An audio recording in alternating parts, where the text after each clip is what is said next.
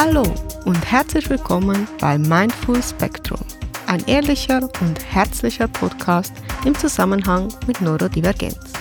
Hier erfährst du mehr über die Themen mentale und körperliche Gesundheit, Mindset und persönliches Wachstum. Mein Name ist Joel, ich bin autistisch, hochsensibel und habe ADHS und biete dir in meinem Podcast unter anderem einen Einblick in mein Leben im Spektrum. Jeden Montag darfst du dich über eine neue Solo-Folge von mir freuen. Ab und dann begrüße ich auch einen Gast in meinem Podcast, um dir nicht nur meine persönliche Sichtweise, sondern zusätzlich super wertvolle Informationen aus erster Expertenhand zu bieten. Mit diesem Podcast bekommst du neue Blickwinkel auf alltägliche Hürden und Schwierigkeiten, die Neurodiversität mit sich bringt und ich informiere dich über nützliche Tricks und Tools für dein eigenes Wohlbefinden. Ganz nach dem Motto, wie gestalte ich ein glückliches und zufriedenes Leben als neurodivergente Person? Du findest diesen Podcast bei jedem gängigen Anbieter und um keine Folge zu verpassen, folge mir gerne in deiner bevorzugten Podcast-App oder auf Instagram. In der heutigen Folge werde ich interviewt. Du hörst dabei meine ungefilterten und spontanen Antworten, da auch ich die Fragen zuvor nicht kannte. Unter anderem beantworte ich die Fragen danach, wie ich zum ersten Mal mit dem Thema Autismus in Kontakt gekommen bin, ob ich meine Diagnose gerne früher gekannt hätte und was ich mir für Veränderungen im Umgang mit Neurodivergenz wünschen würde. Ich bin definitiv ein Fan von Selbstreflexion und entsprechenden Denkanstößen. Deshalb gebe ich dir passend zur jeweiligen Folge auch immer ein, zwei Fragen zum drüber nachdenken mit. Und heute habe ich folgende Fragen ausgesucht. Was sind drei meiner Eigenschaften, auf die ich besonders stolz bin? Welche Eigenschaften bewundere ich an anderen? Wo könnte ich nachsichtiger mit mir selber sein? Und nun lass uns ohne weitere Umschweife mit dem eigentlichen Teil beginnen. Hallo und herzlich willkommen zu meiner neuesten Folge. Wir haben uns was Spezielles ausgedacht für heute, denn ich bin nicht alleine. Mit mir hier ist Lisa. Hallo. Hallo. Ihr kennt sie nicht, zumindest nicht, ähm, wie sie heißt und wie sie aussieht. So, wenn ihr meinen Instagram-Kanal angeschaut habt oder auch Podcast gehört habt, dann kennt ihr zumindest einen Teil ihrer Arbeit, denn sie hilft mir im Background, um vieles umzusetzen, da ich das nicht alles alleine mache. Und wir haben uns heute überlegt, dass wir ein Interview mit mir machen. So, mhm. Mhm. ich möchte, dass ihr ein bisschen mehr über mich erfahren könnt und habe Lisa damit beauftragt, sich ein paar Fragen auszudenken, um mich da gebührend vorstellen zu können. Ich kenne die Fragen nicht, so ich weiß auch nicht, was auf mich zukommt. Die einzige, die da informiert ist, ist Lisa bis jetzt. Bin ich, ja. Und ja, möchtest du noch was? Also ich will mal kurz sagen, ich, wie ich, wer ich bin. Ähm, also ich bin Lisa und wie ihr wahrscheinlich hören könnt, bin ich sicher nicht Deutsch oder Schweizerdeutsch, äh, sondern Niederländisch. Also ich hoffe heute, ich kann meine Rolle als Interviewerin gut spielen. Aber Joel, vielen Dank, dass du mir die Rolle anvertraut habt. Ja, gerne. Und ich muss sagen, die letzte Zeit habe ich, danke dir, mehr gelernt über Autismus, ADHS, Neurodiversität und Hochsensibilität, weil das Bild, das ich hätte, das ist durch ähm, Sam aus der Netflix-Serie Atypical. Oh, ja. Das ist eigentlich das Einzige, was ich kannte als jemand mit Autismus. Ja. Und ich glaube, das ist wirklich ein eines Bild, das vielen habe.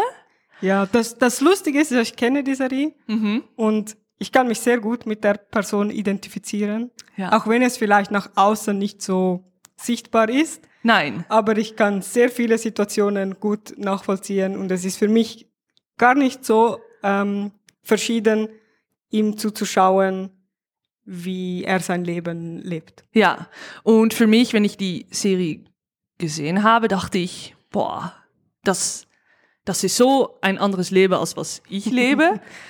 und das muss so schwierig sein, was er, also was er alles erlebt. Ähm, und dann habe ich dir kennengelernt und gedacht, also nein, ich wüsste gar nicht mehr über dich. Nur in diese letzten Monate habe ich da mehr über, über gelernt und gedacht, ah, also Autismus kommt in verschiedene Arten Mhm. und nicht nur Sam aus Atypical. und dann werde ich gerne anfangen mit die erste Frage. Ja. Äh, was wüsste du schon früher über Autismus? Was war, was war deine Vorstellung? Ja, ich habe gar nichts darüber gewusst. So für mich war das auch so, vielleicht mal in einem Film, so Rain Man-mäßig, also sehr abartig in dem Sinne. So ich dachte, okay, so bin ich ganz sicher nicht. Und ich hatte sicher das Bild im Kopf so von, es ist männlich. Also nie habe ich an eine Frau gedacht, wenn ich irgendwie an Autismus gedacht habe.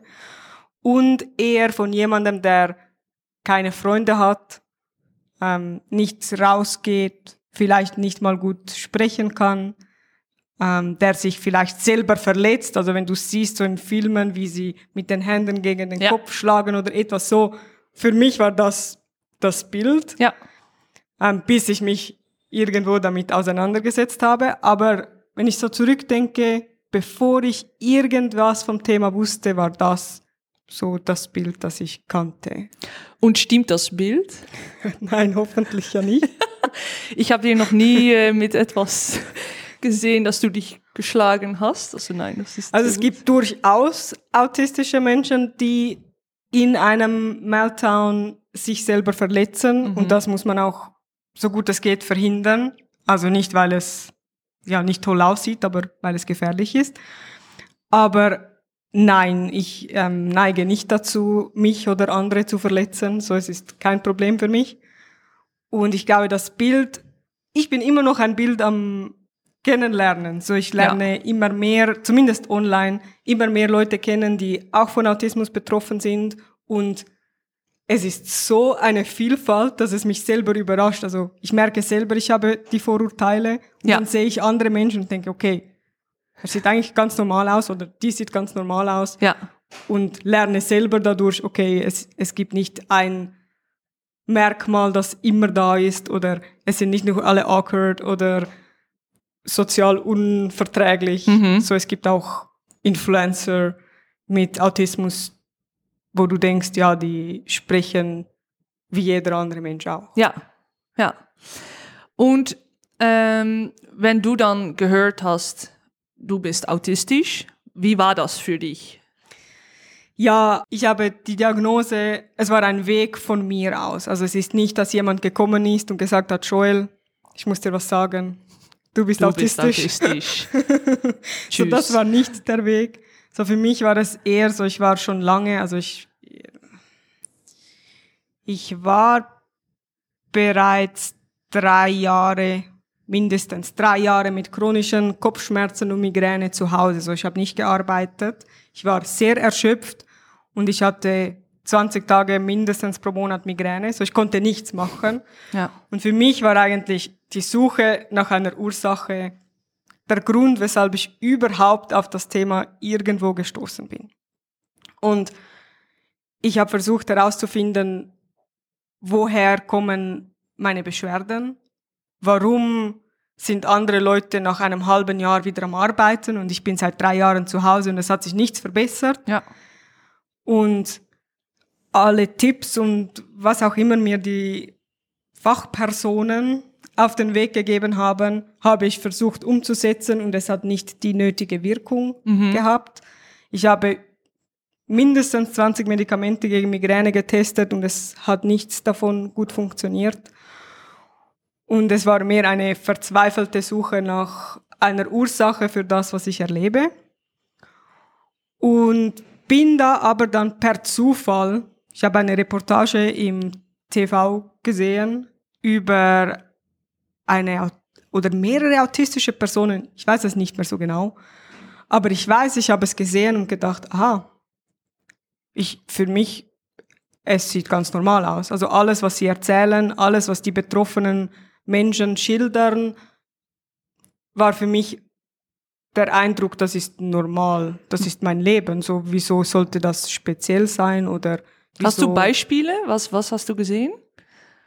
Zum Beispiel Stress beim Einkaufen, so dass es für sie, es hatte zum Beispiel eine Person, die hatte extrem Mühe, Esswaren auszusuchen, Ja. weil sie wollte immer genau das richtige Paket auswählen. Zum Beispiel beim Mehl. Mhm. Und so, ich bin nicht so, aber ich kenne den Gedankengang im Kopf. Ja, ja. Und sie weiß, ja, es ist ein Kilogramm Mehl. Und das Problem ist, es gibt so viel Auswahl, du musst dich ja, irgendetwas musst du auswählen, um eine Wahl zu treffen. So, du kannst wie andere Menschen einfach eins nehmen, aber das funktioniert vielleicht nicht so gut. Ja. Und sie hat erzählt, wie sie, wie sie das schafft, sich für ein bestimmtes Pack zu entscheiden. Und dann hat sie gesagt, ja, sie, sie hat sicher die Marke, die sie bevorzugt, und dann fängt sie an, das zu wiegen. Also sie nimmt das, geht zur Waage und schaut, ist das mehr oder weniger als ein Kilogramm Mehl. Ah, okay. Und ich mache das nicht, aber ich habe verstanden, dass es für sie war es nicht möglich, einfach so eins zu nehmen, Mhm. sondern sie brauchte eine Kategorie, eine Checkliste. Ja. Wie kann sie sich dafür entscheiden, das richtige Pack Mehl mit nach Hause zu nehmen? Und ich fand das spannend, weil ich dachte, ja, ich habe das da nicht, aber ich kenne das Problem von, ich möchte das, das beste Ergebnis auswählen und ich Mhm. möchte das perfekte, die perfekte Entscheidung treffen. Ja. Und so konnte ich ein bisschen mich da hineinfühlen und erkennen, okay, auch wenn es in einem anderen Bereich ist, ich kenne diese Gedankengänge. Mhm. Und ja, es gab noch viele andere Beispiele von Reizüberflutung, ähm, Sinneseindrücken, soziales Verhalten, so viele Dinge. Do, wenn du die an andere, andere Person siehst, ist es viel offensichtlicher Ja, als ja. an dir selber. Ja. Und ein zweites Beispiel war beim Kochen. So, es war ein Paar. Sie ist auf jeden Fall neurodivergent, er weiß ich nicht. Und er hat über sie erzählt und hat gesagt, ja, es ist für sie zum Beispiel sehr wichtig, in welcher Reihenfolge das Gemüse ähm, auf die Pizza kommt. Okay. Ich dachte, oh ja. Für mich war das einfach immer, ja, logisch, so, es muss so passieren. Ja. Aber ich habe mich nie gefragt, warum. Nein. Und natürlich kann ich Pizza essen, wenn sie nicht genauso belegt wurde, Mhm. wie ich das für ideal empfinde. Aber wenn ich wählen kann, dann mache ich es immer genauso, wie es für mich die beste Variante ist. Ja. Und das hat mich zum Nachdenken gebracht, dass ich gedacht habe, okay, es ist zwar eine Wahl, aber trotzdem eine starke Präferenz, es immer gleich zu machen. Ja. Ja, das war so ein, der Anstoß, um überhaupt in das Thema irgendwie reinzukommen. Mhm. Und ich bin dann mit dem Wissen, dass ich da ein bisschen mir erarbeiten konnte, zu meiner behandelnden Psychologin gegangen und habe mit ihr darüber gesprochen, gesagt, wie sie das sehen könnte, ob es etwas ist, das sie sich vorstellen kann. Und sie musste sagen, ja, sie weiß eigentlich nichts darüber. Also sie hat auch keine Ahnung. Aber anhand von dem, was ich sage, anhand von dem, was sie im, ähm, in der Fachliteratur lesen kann, wäre es sicher sinnvoll, das abzuklären. Ja. Und das habe ich dann auch gemacht. Es gibt lange Wartezeiten, das zu machen. Es ist kompliziert, das als erwachsene Person abzuklären. Ah ja. So vom Punkt, wo ich dachte, okay, ich kläre das ab, bis zu meiner Diagnose waren es mindestens zwei Jahre. Oh, boah. Ich dachte, es ist nur ein, ein Test.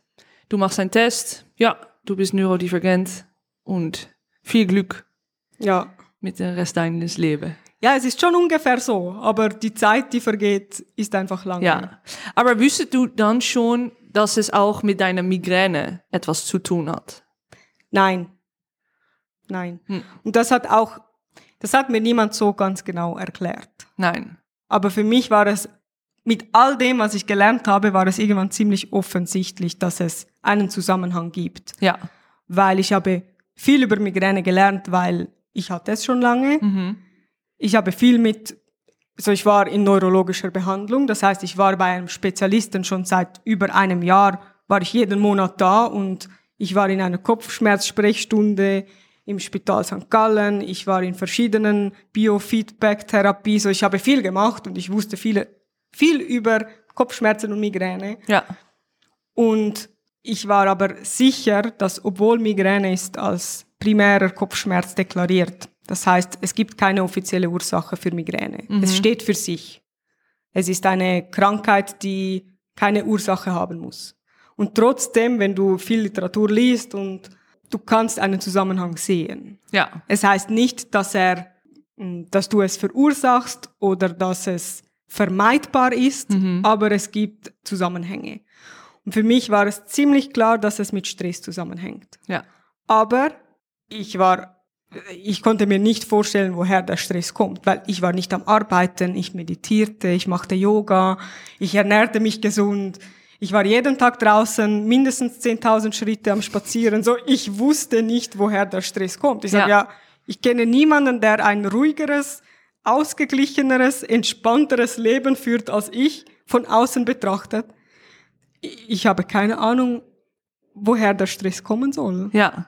das, das war für mich wirklich das größte Rätsel. Ich sagte, okay, ich, ich habe das Gefühl, die Ursache ist Stress, aber ich weiß nicht, wo er entsteht. Nein. Und das war die Frage, die schlussendlich für mich dann die Diagnose beantwortet hat, im Sinne davon, dass ich gelernt habe, okay, Stress ist nicht nur das, was wir halt kennen, Mhm. vielleicht vom Fernsehen, vielleicht vom Hausarzt, vielleicht von deiner Nachbarin, wer auch immer. Ja. Aber so die klassischen, ja, ich habe viel zu tun und ich schlafe zu wenig und ich bewege mich zu wenig. Das waren nicht die Ursachen für Nein. meinen Stress. Und jetzt hat das sich verbessert. Es hat sich verbessert. So, ich habe nicht mehr viel Migräne. Mhm. Vielleicht zwei, dreimal pro Monat. Also ich würde schon sagen, das ist viel. ich habe es nie, zum Glück, aber zwei, dreimal pro Monat ist, Vergleichsweise ist es für mich wenig. ja.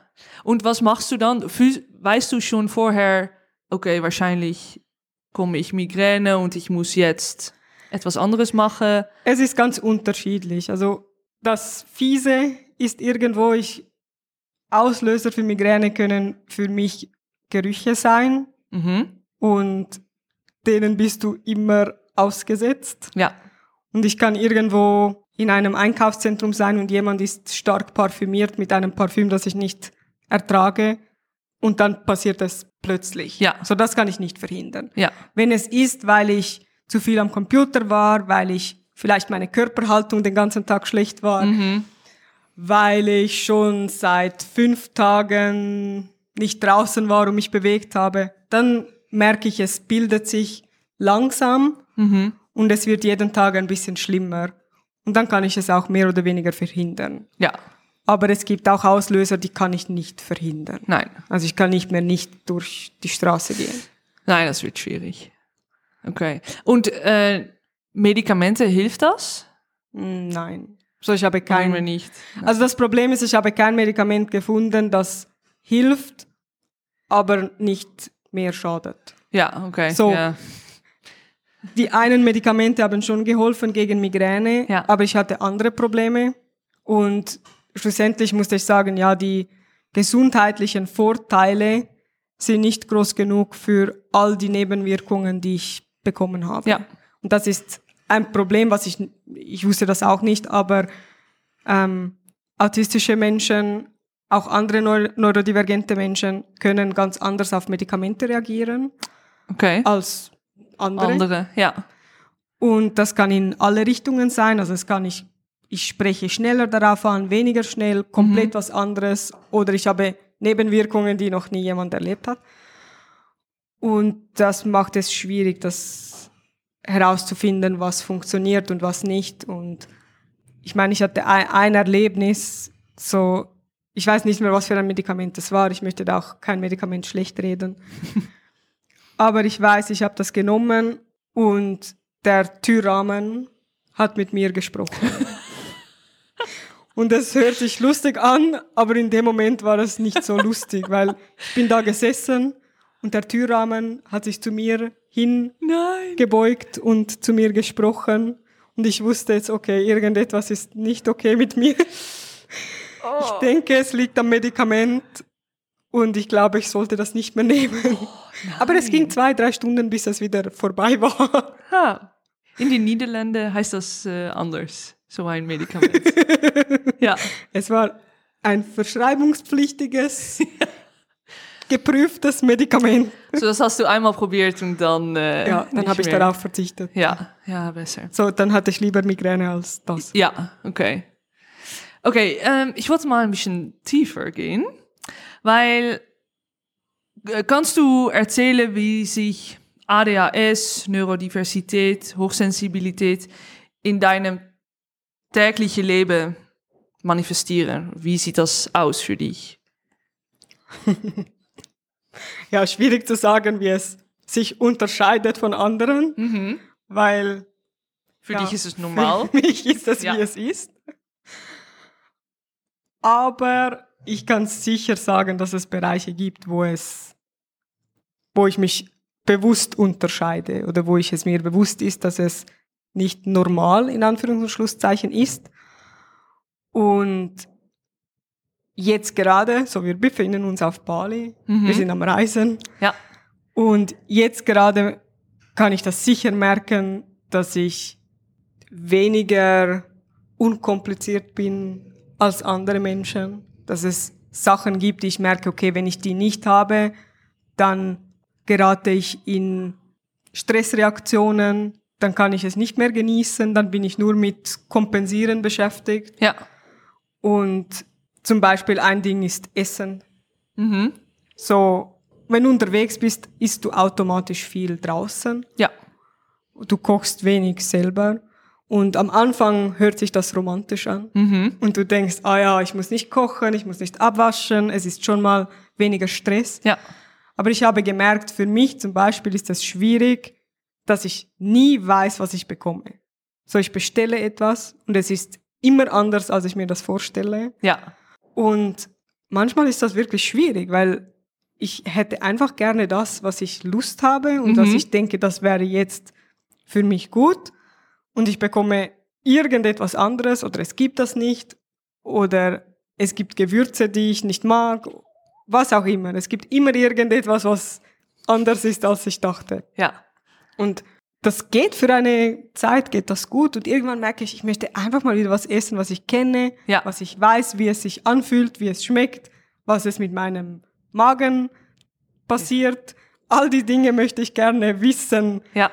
Und ich, ich würde sagen, ich bin schon experimentierfreudig mit Essen. Mhm. Aber wenn es dazwischen mal wieder Inseln gibt, wo ich weiß, wie es, wie es ist, wo ich weiß, was ich erwarte, was passiert und nicht, ja, nicht immer so eine Überraschung. Ja. Weil wie fühlst du dich denn? Bist du enttäuscht, böse? Wie sieht das aus? Ich denke, unzufrieden ist das Einfachste. Also es ist nicht, dass ich wütend werde oder etwas, aber ich merke, dass meine, meine Kapazität für andere Überraschungen wird kleiner. Ja. Also es ist nicht ein Weltuntergang, aber wenn dann noch drei andere Sachen dazukommen, die nicht so gelaufen sind, wie ich das wollte, was unterwegs viel passiert, Ja. Ja. dann wird es einfach immer schwieriger. Okay. Und ich werde gestresster Ja. Und ich merke, zum Glück, ich merke, dass irgendwo, wenn ich keinen freundlichen Umgang mehr habe, wenn ich merke, dass mein Partner darunter leidet oder wenn ich merke, okay, ich, ich habe keine Freude mehr an dem, was ich mache, dann merke ich, okay, ich bin gestresst, ich muss etwas tun, damit ich mich wieder wohlfühle. Ja. Und dann ist das vielfach etwas zu tun, was ich kenne. Mhm. Also etwas, was ich weiß, was mich erwartet. Ich kann eine Serie schauen, die ich schon kenne. Dann passiert nichts, was ich nicht Ja, wusste. Ich kann etwas essen, das ich kenne. Dann koche ich selber, dann weiß ich, was mich erwartet. Ja. So solche Dinge, die dann keine Überraschungen mehr sind. Okay. Und dann die Kombination, dass du selbst kochst, wenn es schwieriger wird, kannst du dann nach einigen Tagen äh, draußen Essen wieder genießen? Ja, ja. Okay. Also, es, ist, es geht schon wieder weg. Also es Ja. ist manchmal dauert es ein bisschen länger und manchmal weniger lang. Ja. Es reicht, manchmal reicht ein, ein Gericht mal wieder, was du kennst und du Mhm. weißt, okay, jetzt, es gibt zumindest zu wissen, es ist nur schon, jetzt sind wir in einer Unterkunft, wir haben eine Küche und nur schon zu wissen, wenn ich mich unkomfortabel fühle, habe ich die Möglichkeit, selber zu kochen, Ja. nimmt einen Teil vom Stress weg, weil du weißt, was auch immer passiert, es wäre zumindest möglich. Ja. Und es Okay. muss nicht mal passieren. Nein. Okay, gut. Mein Podcast steckt zurzeit noch in den Kinderschuhen. Und es interessiert mich immer brennend, wie die aktuelle Folge bei dir persönlich angekommen ist. Bewerte dazu meinen Podcast gerne in deiner Podcast-App. Und wenn du mir ein ausführlicheres Feedback geben möchtest, kannst du das auf meiner Homepage oder über Instagram tun. Du findest alle nötigen Informationen dazu in den Show Notes. Ähm, was denkst du, äh, welche Missverständnisse gibt es deiner Meinung nach über ADHS, Neurodiversität und Hochsensibilität? Viele? Kannst du drei nennen? Für mich persönlich so war etwas, zum Beispiel betreffend ADHS. Für mich, ich hatte immer das Bild, dass jemand unruhig sein muss. Ja. Und ich muss vielleicht dazu sagen, ich bin, ähm, mein Onkel und meine Tante sind ungefähr gleich alt wie ich. Mhm. Und das heißt, als Kind, wir waren viel zusammen. Und sie haben beide eine Diagnose von ADHS. Und für mich, sie waren immer beide, sie bewegten sich ständig. Mein Ja. Onkel konnte keine drei Sekunden ruhig sitzen. Es war für mich als Kind, sie machten mich immer nervös. Ja. Und für mich war das das Bild, das ich hatte von ADHS. Und ich habe mich davon immer distanziert. Also ich habe gesagt, okay, das ist etwas, das habe ich sicher nicht, weil ich, Das bist du ich nicht. kann schon ruhig sitzen. Ja. Ja, ich kann ruhig sitzen, aber ich muss immer irgendetwas machen. Okay. So, ich habe auch den Drang, an irgendetwas rumzuspielen, mich zu bewegen, das gibt es schon auch. Mhm. Und das war aber etwas, was für mich war es nicht so auffällig. Und ich dachte, ja, wenn ich, wenn ich nicht ständig irgendwie am Zappeln bin, dann habe ich sicher kein ADHS. Ja. Ich habe ganz viele andere Symptome einfach ignoriert oder nicht gesehen, aber das war für mich so das K.O.-Kriterium. So, wenn das nicht gibt, dann habe ich das auch nicht fertig. Ja. Und ich habe aber auch gelernt, dass die ähm, Hyperaktivität kann auch im Kopf sein. Also es muss nicht sich in Bewegung zeigen, sondern es kann auch in Gedanken sein. Mhm. Ich habe ziemlich hyperaktive Gedanken. Ja. So, die kannst du halt nicht sehen und du sprichst auch nicht mit allen Menschen darüber, wie funktioniert dein Denken. So, das frage ich die meisten nicht. Nein, stimmt. Ja. So, das war etwas, was ich selber, was ich ein anderes Bild davon hatte und warum ich das irgendwie immer ausgeschlossen habe, Mhm. obwohl es viele, viele Dinge gab, die sehr typisch für ADHS sind oder waren in meinem Leben. Ähm, das ist sicher ein Missverständnis. So. Und mit dem zusammenhängend, für mich, ich hatte immer das Gefühl, ja, wenn du dich mehr bemühen würdest, dann könntest du die Dinge besser erledigen Hm. oder pünktlicher erledigen, genauer, was auch immer. Ja. Und das war irgendwo ein Bild, das ich hatte, weil ich dachte, ja, ich kann das auch. Ich muss mich auch mega bemühen, damit ich zum Beispiel pünktlich aufstehen kann. Mhm. So, ich, ich weiß, ich hatte als Teenager, ich musste mir fünf Wecker stellen und mindestens einer musste am anderen Ende vom Zimmer sein, sonst habe ich verschlafen. Ja. Aber ich wusste, es gibt Möglichkeiten, dass ich nicht verschlafe. Und weil das so anstrengend für mich war und ich musste so viel ähm, Effort betreiben, um aufstehen zu können, war meine Überzeugung, dass wenn der andere pünktlich sein wollte, Mhm. dann hätte er es auch geschafft. Ah ja. Ja. Und ich glaube, das ist gerade im Zusammenhang mit Autismus, mit ADHS, mit allen, eigentlich allen Beeinträchtigungen Mhm. so das Gefühl, dass ja, wenn ich als Person das schaffe, dann muss das der andere auch können. Ja. Und sonst ist es sein persönliches Versagen. Ja. Und das war etwas, mit dem kämpfe ich noch heute. Also das ist für mich noch immer, wo ich mich selber erwische, wie ich mit mir streng bin und denke, ja, aber ich mache das ja nicht mit Absicht. Also ich, ich gebe mein Bestes, ich kann nicht mehr machen, als mein Mhm. Bestes zu geben. Ja. Und das, denke ich, ist ein, eine große Tragödie für viele Menschen, dass Ja. du das Gefühl hast, ja, es ist deine persönliche Schuld und du bist schlechter als andere, weil du das nicht kannst Mhm. und es nicht etwas ist, was du sagen kannst, ja, aber meine Voraussetzungen sind anders. Ja. Und ich verurteile nicht einen Fisch, dass er nicht auf den Baum klettern kann. Und ich verurteile niemanden im Rollstuhl, dass er nicht laufen kann. Ja. Aber ich verurteile mich dafür, dass ich nicht pünktlich bin oder dass so, das wäre schade. Ja. Aber es passiert, Ja. weil du denkst, ja, aber die anderen können das auch und ich muss das auch Ich, können. du, du musst es auch, ja. Und äh, die Diagnose autistisch hast du bekommen, wenn du schon erwachsen war. ja, Eigentlich ganz spät, weil du bist das schon als Kind. Oder ist es nicht Ja, etwas, was nein. später in deines Leben nein. kommt? Hat es dir geholfen, wenn du schon früher gewusst hast, dass du autistisch bist? Es hätte sicher geholfen. Ich glaube, es hätte allen geholfen in meinem Umfeld. nicht nur mir selber. Aha. Ähm, ich denke, es hätte einiges an Schaden verhindern können. Ja. Einfach weil es eine Erklärung gegeben hätte und vielleicht auch ein bisschen mehr Kooperation von außen, Mhm. wo es halt nicht nur daran gescheitert ist, dass ich mich zu wenig bemüht habe, sondern ich habe alles irgendwie gemacht, was ich konnte und trotzdem hat es nicht funktioniert. Ja. Und das hinterlässt einfach kein gutes Gefühl. Hm. Wenn von außen die Leute immer wieder sagen, ja, du musst dich mehr bemühen, du musst mehr Disziplin haben, du musst das lernen, du musst still sitzen, du, was auch immer du alles Mhm. machen sollst. Und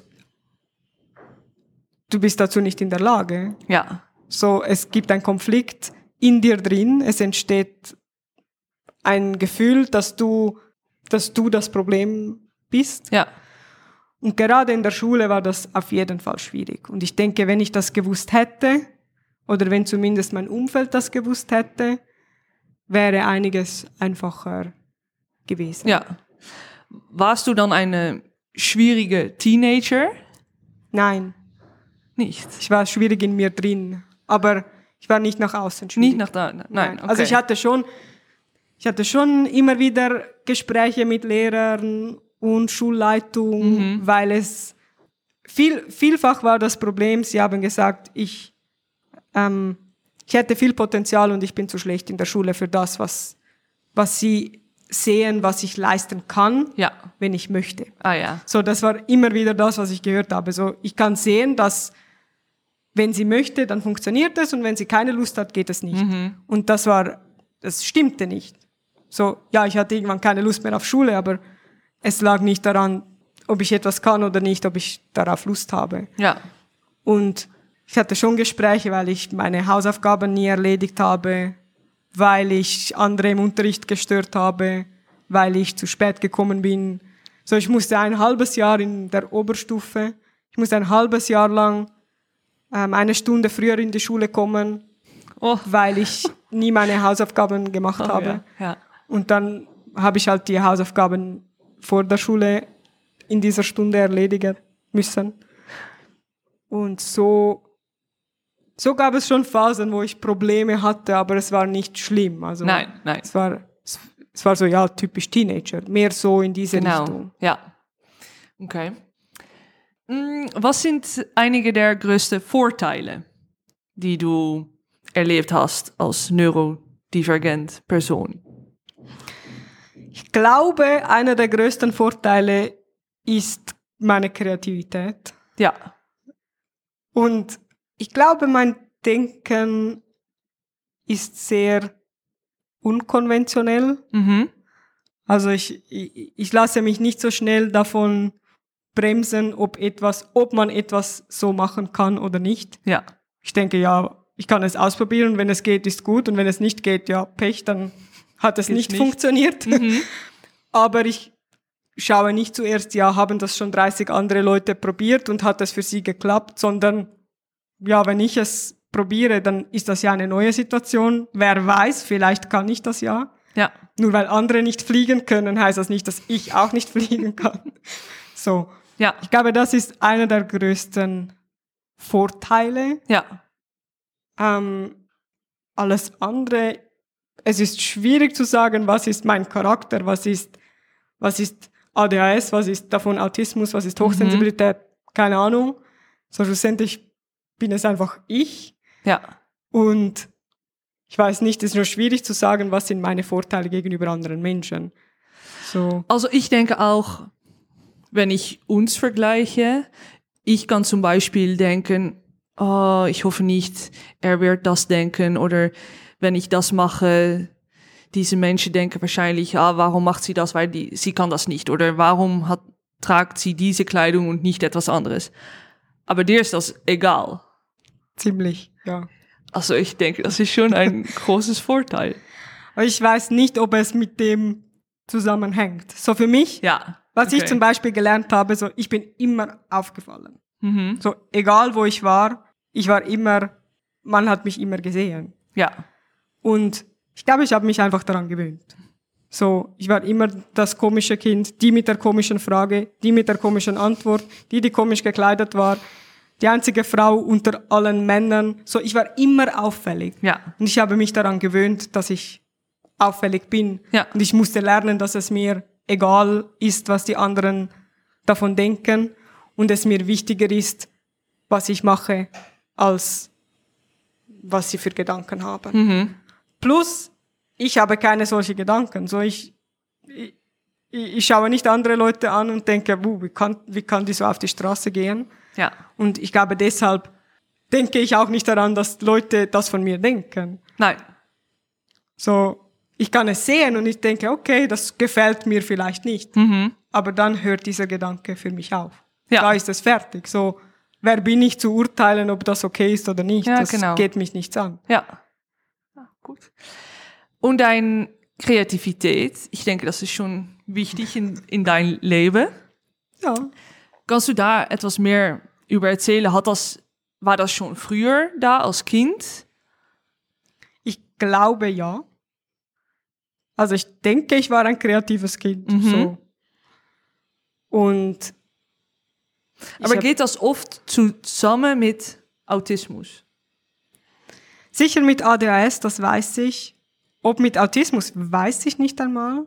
Aber ich habe einfach das Gefühl, dass es, ja, was macht jemanden kreativ? So, Mhm. ich glaube, die, vielleicht die Freiheit, Dinge zu tun, die andere nicht tun. Ja. Und weil so vieles, was ich mache, was für mich normal ist, ich wusste ja nicht mal, dass es nicht normal ist. So, ich bin ja nicht durch die Welt gelaufen und habe gedacht, ja, ich mache heute alles, was andere Leute nicht tun. Nein, so ich habe einfach das gemacht, was ich dachte, das, das macht man halt so Ja. und habe erst später gelernt, dass es vielleicht nicht normal war. Ja. Ja. So, ich war unfreiwillig kreativ vielleicht. Und ich glaube, dass, ja, das ist eine Erfahrung, die du einfach so machen kannst, ohne, vor allem als Kind, ohne dir darüber Gedanken zu machen. Mhm. Und etwas, was hinzukommt, ist sicher vernetztes Denken. Also wenn ich einen Gedanken habe, habe ich 100 Gedanken. Und so ist auch meine Kreativität. Also wenn ich etwas, wenn ich etwas erschaffen möchte, zum Beispiel mit Farben, dann denkt mein Hirn schneller, als ich die Gedanken hören kann. Ja. Und es passieren viele Dinge und ich kann nicht erklären, wie ich von A nach B gekommen bin. Ja. So, keine Ahnung, es ist passiert, ich habe es nicht mitbekommen, aber jetzt ist es fertig. Und ich glaube, das ist von außen betrachtet zumindest ziemlich kreativ. Mhm. Für mich ist es einfach, wie mein Hirn funktioniert. Ja. Aber es ist sicher kreativer als andere Menschen. Ja, das denke ich auch. Gibt es bestimmte Aspekte deiner Neurodiversität, auf die du stolz bist? Keine Ahnung. ähm, ich glaube nicht auf die Neurodiversität selber, Mhm. aber ich bin sicher stolz darauf, dass ich die letzten Jahre gelernt habe, anders zu sein Ja. und mich mehr davon entfernt habe, wie ich dachte, dass ich sein soll und mehr hinzu, wie ich bin. Mhm.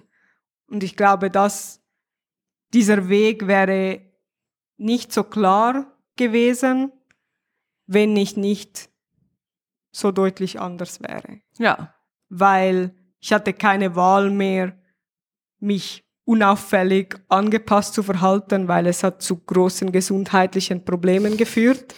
Zu so großen, dass ich das überdenken musste. Ja.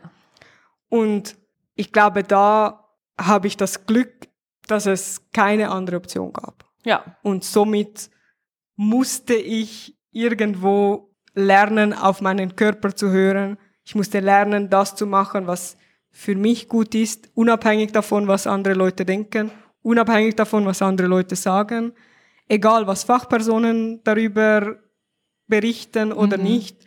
So der einzige Kompass, der mir geblieben ist, bin ich. Ja.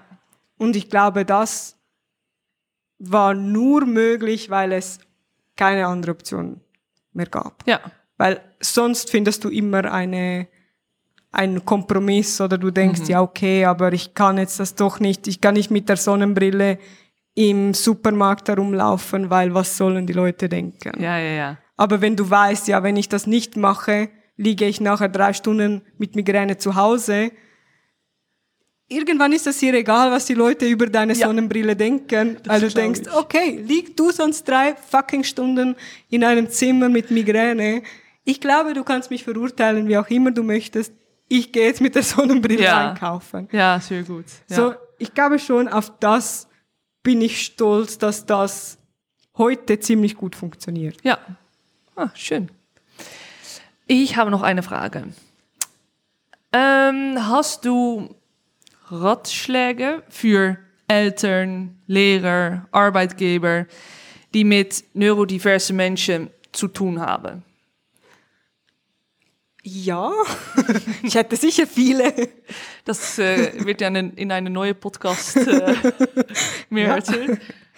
Ähm, ich glaube ganz grundsätzlich, und das ist unabhängig davon, ob jemand neurodivergent ist oder nicht, dass es mehr Respekt gegenüber dem Empfinden von einzelnen Personen gibt. Ja.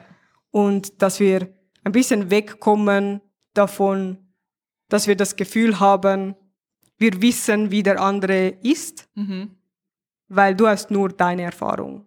Und ich kann nicht beurteilen, ob es für dich zu heiß oder zu kalt ist. Es ist nicht meine Aufgabe, das zu beurteilen.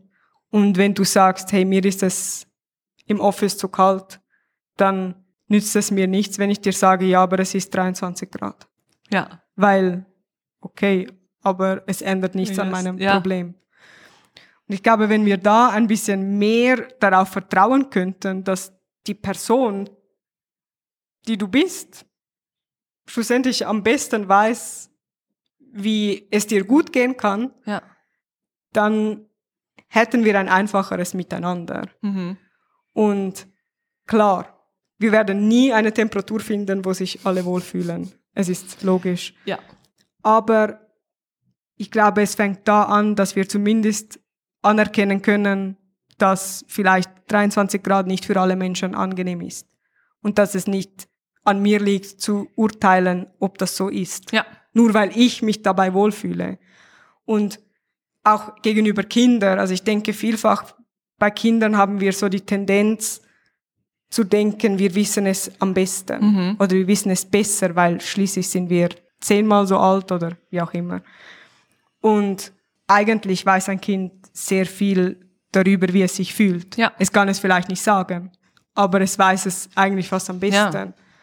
Und wenn wir einfach da drüber gehen und nicht das achten, dann lehren wir auch die Kinder, dass für sie ihr Empfinden nicht okay ist. Und es fällt dir später schwierig, dafür einzustehen, was was du brauchen könntest. Ja. Und somit glaube ich, dass es unabhängig davon, wo auf einem Spektrum man sich befindet, dass es gut wäre, wenn wir jeden Menschen als das respektieren, was er ist und mit dem, was er empfindet und den Anspruch verabschieden und loslassen können, zu wissen, was für andere gut ist.